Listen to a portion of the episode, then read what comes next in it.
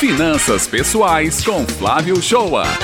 Oi, bom dia ouvintes do Jornal Estadual da Rádio Tabajara FM. Semana passada falamos da importância da criação saudável de uma relação e hábito com o consumo, evidenciando que não importa só quanto você ganha, e sim quanto gasta, e principalmente, caro ouvinte, como você gasta. Irei, primeiramente, fazer uma pergunta que tem a ver com a simples, mas importante atitude, que deverá ser um comportamento diário e que faz parte da nossa relação com o consumo. Você costuma pedir desconto quando vai comprar algum produto ou serviço? Isso mesmo, caro ouvinte. Você costuma pedir desconto quando vai comprar um produto ou serviço? É o famoso pechichar na hora de negociar algo. Mas antes de pedir desconto, lembre de fazer uma pesquisa sobre o preço do produto que você deseja comprar, onde é o local que oferece o menor preço pelo produto ou pelo serviço. Não é para você sentir vergonha por pedir desconto. É valorizar o seu dinheiro. Não tem nada de errado em praticar, mais uma vez, não tenha vergonha de pedir desconto. Sabemos que dentro da formação de um produto ou serviço, geralmente o vendedor coloca o preço acima do que ele pode e deve vender. O Brasil é um dos países que o pedido de desconto é uma manifestação cultural. Foi e sempre será parte da cultura brasileira. Mas tem alguns comportamentos durante a negociação que irão te ajudar. Veja as dicas para você agir na hora de negociar. Em primeiro lugar, não vá com muita sede ao pote, demonstrando total interesse por aquele produto ou serviço. Passa a impressão de que você está pesquisando e que tem outras opções de loja que fornecem o mesmo produto ou serviço. O segundo é sempre falar quanto quer pagar pelo produto ou serviço, falando de forma assertiva e diretiva, induzindo o diálogo para o desconto. Nunca pergunte se tem desconto,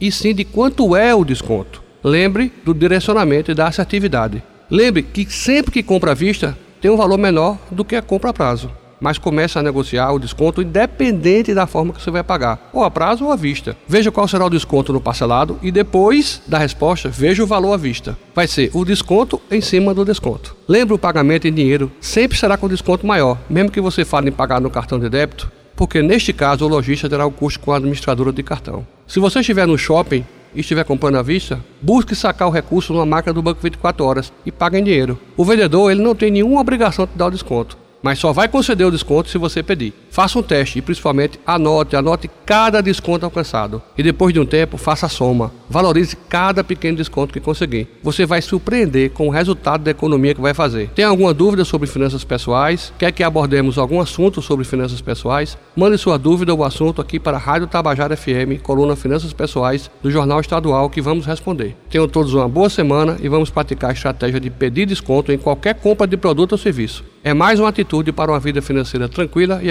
equilibrada.